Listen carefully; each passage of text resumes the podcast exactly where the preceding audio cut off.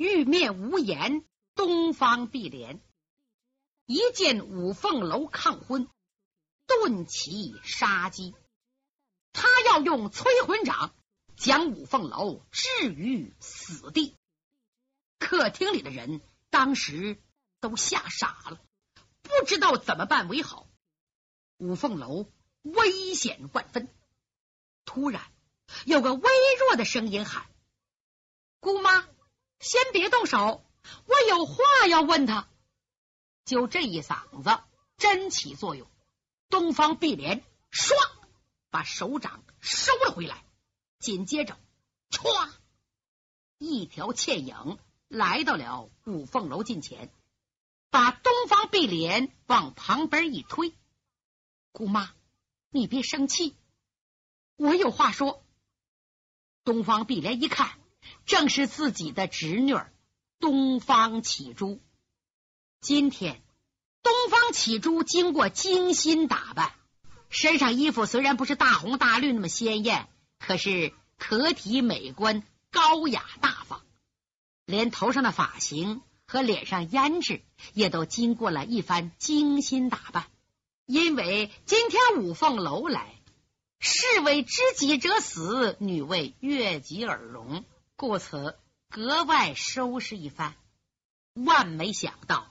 出现这么个场面，他往这一站，五凤楼心头一沉，觉得对不起他。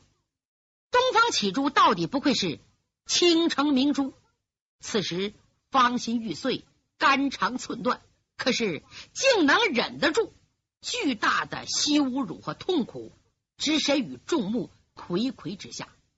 你可别忘了，他是青城三豹唯一的后人。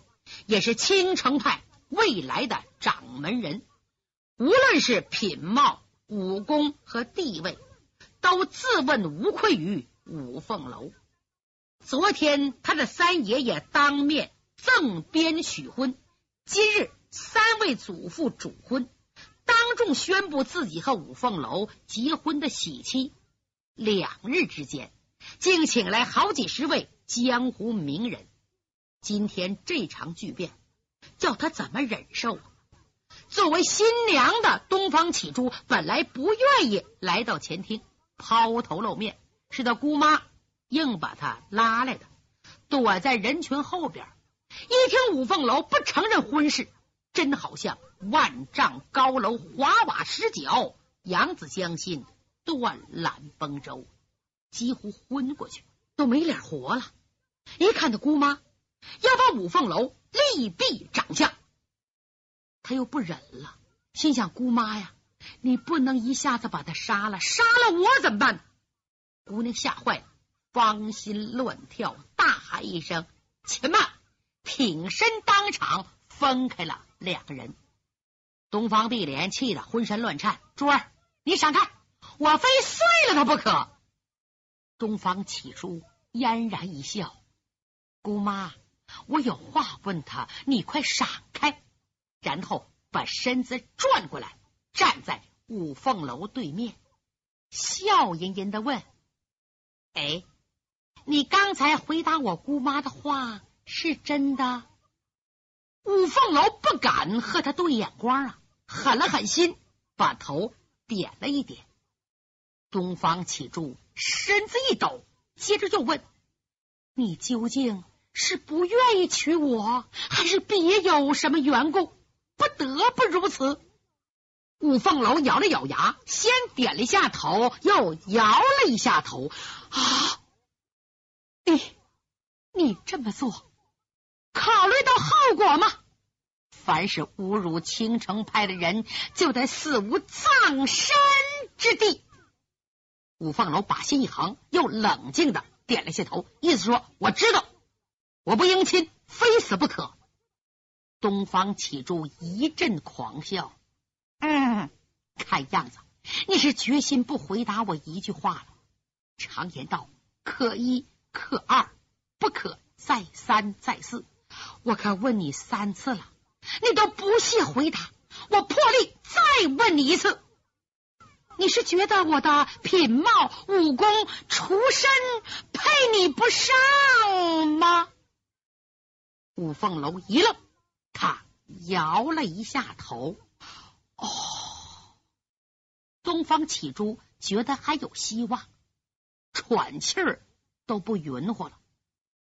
你既然不嫌弃我，为什么不娶我？是不是有别的女子捷足先登？只要你说出来，我会恳求我的三位祖父和我的姑母另想良策。这个痴情的武林娇女爱五凤楼，甚至于不惜降低身份，屈居作小。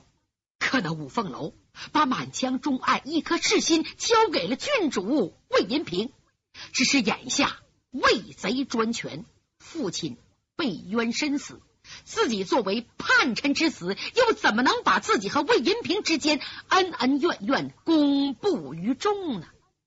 那样的话，岂不是要把魏银平置于死地？所以东方启珠问到这儿，他既不摇头，也不点头，干脆。闭上眼睛，说真的，他实在不忍心再多看一眼这个对自己爱的如同发疯似的可怜女子。当时萌生了一种任你宰割、以死相报的念头。五凤楼现在是哑巴吃黄连，有苦没法说。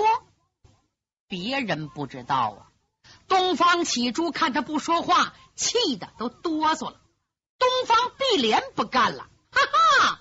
好小子，你哑巴了？你不说话啊？我宰了你！说着，东方碧莲呜，把手举起来，往前一近身，奔着五凤楼的天灵盖打了过来。如果一掌拍下去，五凤楼性命休矣。东方启珠一看不好，大喊一声：“姑妈，等等！”噌，窜过去，拦住了。东方碧莲，孩子，你护着他干什么？啊，他太不是人了！东方启珠说：“姑妈，你消消气儿，不劳你老下手。这件事，他不仅侮辱我，而且在大庭广众之下侮辱了我们整个青城派。事情是他掌门师伯萧剑秋提起的，不是我们求他。结果。”五凤楼不同意，我一个黄花少女受此羞辱，焉能善罢甘休？我得不到的东西，宁愿毁掉它，也不会让别人得到。舒州一抬手，啪，给五凤楼一掌，正打到脸上；一反手，啪，又一掌。这两巴掌，五凤楼的脸呜肿起来了。东方启珠下手不奔致命地方。先打五凤楼两记耳光，白剑飞等人知道他舍不得要五凤楼的命，又加上这件事儿确实是萧大侠提议在前，自己亏礼，人家青城派应邀嫁女，兴高采烈，一团喜气，五凤楼当众拒婚，怎能不激起对方的杀心？所以眼巴巴看着五凤楼挨打，无法出面阻拦。东方启珠打了两掌，狠狠的说：“五凤楼，这两巴掌，我是替几位老人向你讨回的公道。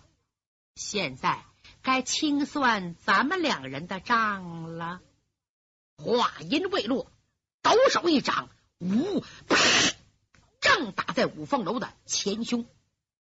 那五凤楼还是紧闭双目，不还手。幸亏东方启珠这一掌只用了五分功力，就那样也把五凤楼震出噔噔噔噔噔，倒退三四步，身形晃几晃，几乎栽倒。他一咬牙，又挺直了身躯，深深的吸了一口真气，强行纳入丹田。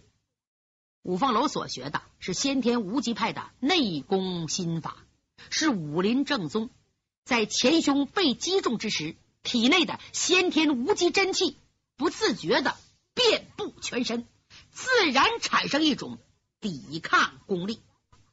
别看受了东方启珠一掌，也只是觉得胸前一阵剧痛，没有受到内伤。东方启珠暗暗埋怨五凤楼，你太不识时务了，因为他明白自己不抢先下手，他姑妈准下死手。那样一来呀，五凤楼非死在当场不可。他希望自己一掌之下，五凤楼假装被打成内伤，翻身栽倒，必有人劝解，自己呢也见好就收。别看他恨五凤楼。但爱情这个东西啊是非常奇怪的，爱的深，恨的也深，有时候爱恨交织，竟然辨不出来。这阵东方启珠就处在这种矛盾的心情之下，甚至于他怕他姑母祖父们杀掉他。如今五凤楼硬挨了他五分功力的一掌，换了别人呢，早已骨断筋折。而五凤楼却昂然挺立，自己虽不想再打，可骑虎难下呀，又怕祖父姑妈责怪。他一狠心，玉腕一挥，一个反掌，呜，正打在五凤楼的左肋前面。五凤楼连退两步，嘴角出血了。啊！东方启珠方心一紧，秀目微闭。出血了，他万没想到五凤楼这回比刚才挺立的更快。他不但不还手，也不躲闪，闭着眼睛，毫无怨怒，心甘情愿的挨打。这五凤楼也被东方启珠的痴情所感动，可是又不能答应他的婚事。他是个心地忠厚的人，觉得一死也无法酬谢。东方启珠的一片深情，才不顾生死的挺着挨揍。他觉得多揍几下，叫姑娘消消气儿。哪知道这样一来，这姑娘下不了台了。东方启如脑袋嗡嗡的，心想：我没有瞎眼，五凤楼确实是凛凛七尺的好男儿。无奈他硬是不答应和我成婚。像这样气节的人。天涯海角无处可匿，罢罢罢！我不如用催魂重掌将他一掌打死，然后反手砸碎我的天灵，做一对同命鸳鸯，也胜似因爱成仇，天各一方的活在世上，生受煎熬。如意打定，猛吸真气，把功力。运足十成，双脚已成子午装饰，一招无坚不摧，嗨，一掌打了过去。大厅人吓得呼都站起来。白剑飞一看不好，刚想劈空过去把两人分开，猛然被李明一把抓住了。别动，用不着你帮忙，越帮越忙。你看着啊！白剑飞坐下了，抬头一看。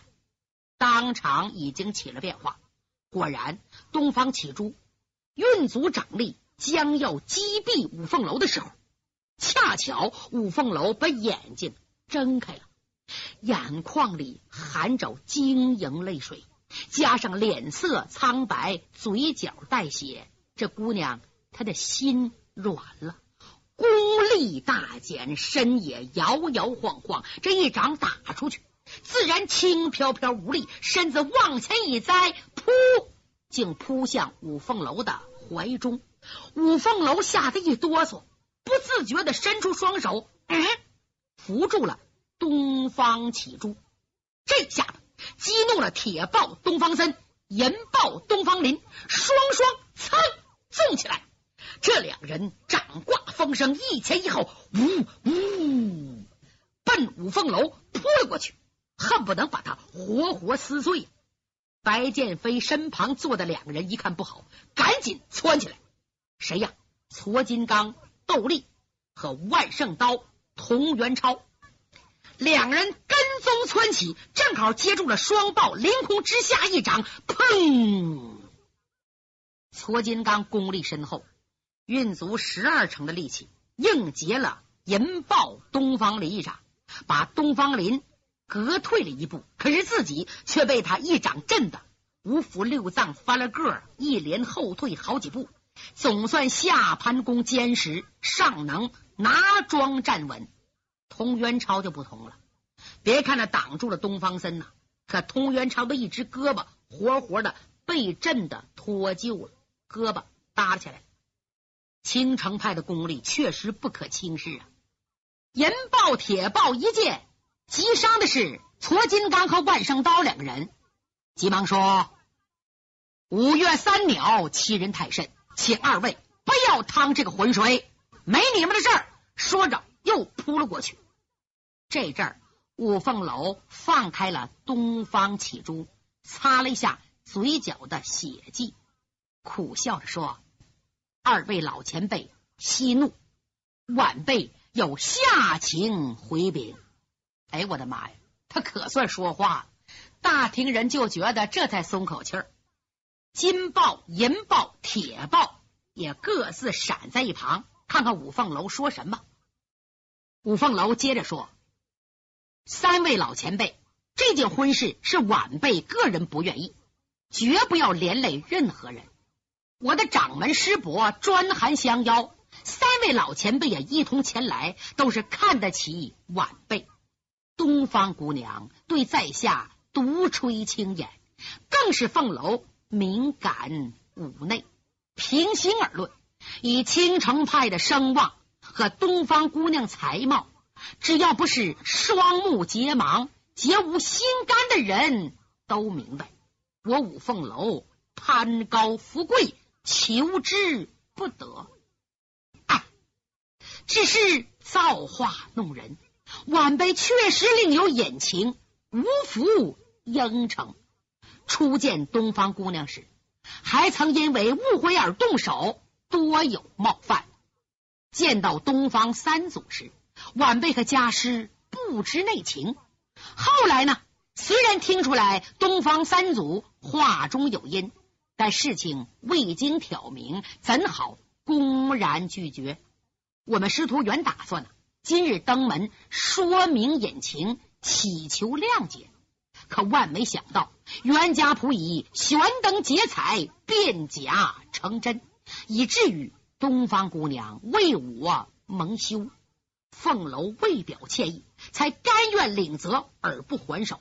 事情就是如此，晚辈已说明白。任凭青城派对我如何处置，纵然一死，我也绝无怨言。常言说：“伸手不打笑脸人。”呐，五凤楼低声下气，甘愿受责，又言语诚恳，句句在理。青城派除了玉面无言以外，其余的人呐都消气儿了。尤其是金银铁三豹。身份的关系，他们气得再厉害，也只能找展翅金雕萧剑秋论理。当着这么多人，也不好意思对五凤楼如何。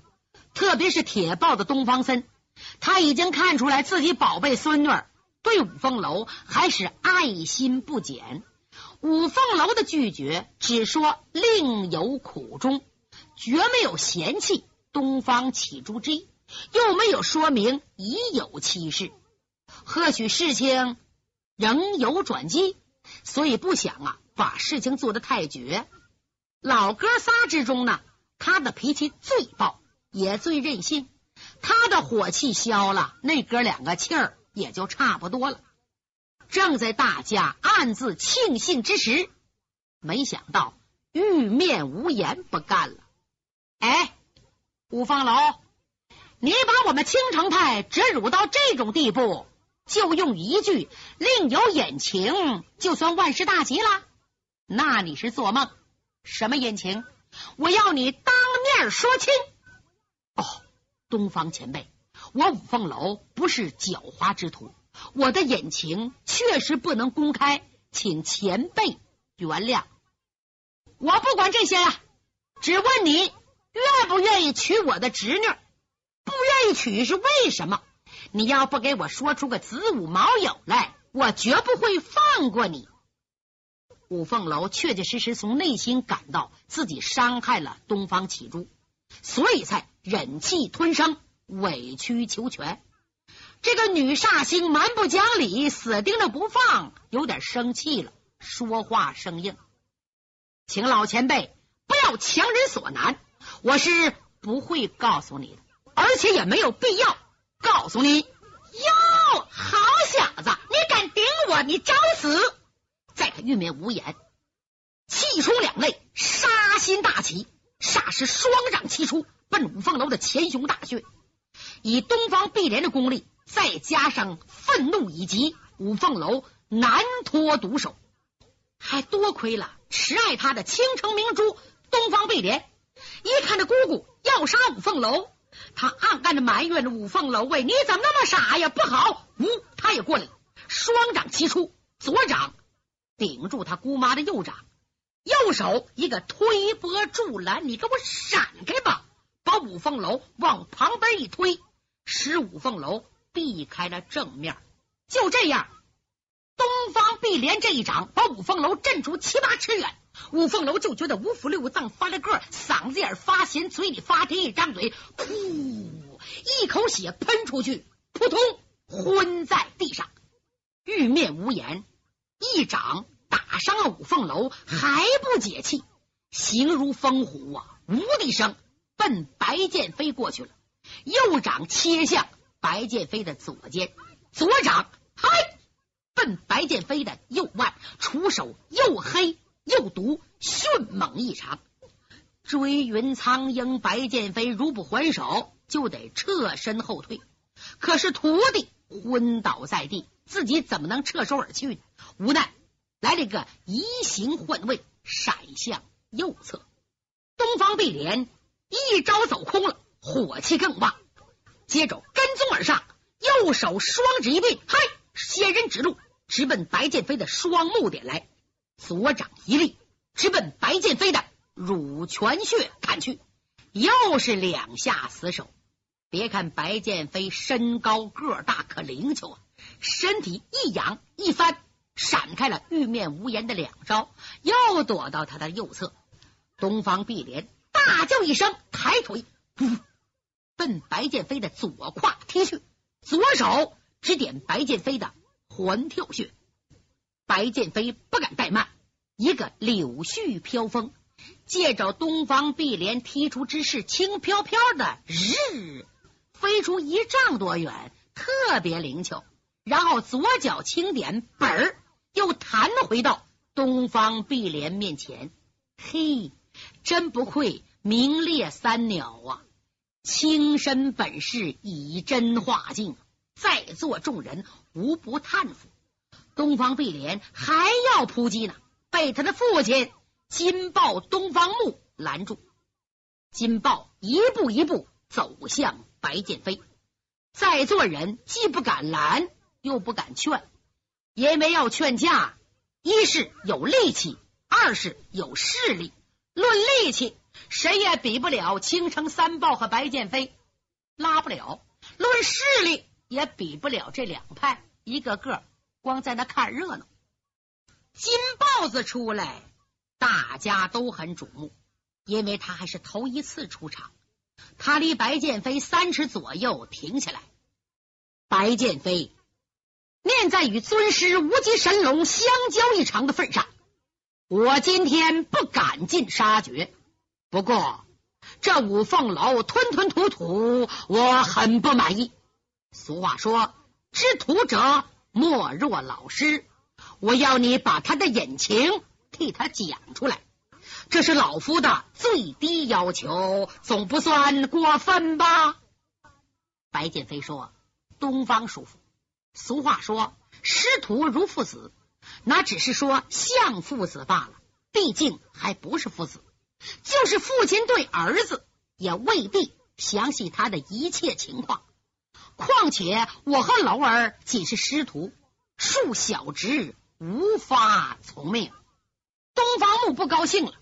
自从我们弟兄立派以来，第一次带着女儿、孙女。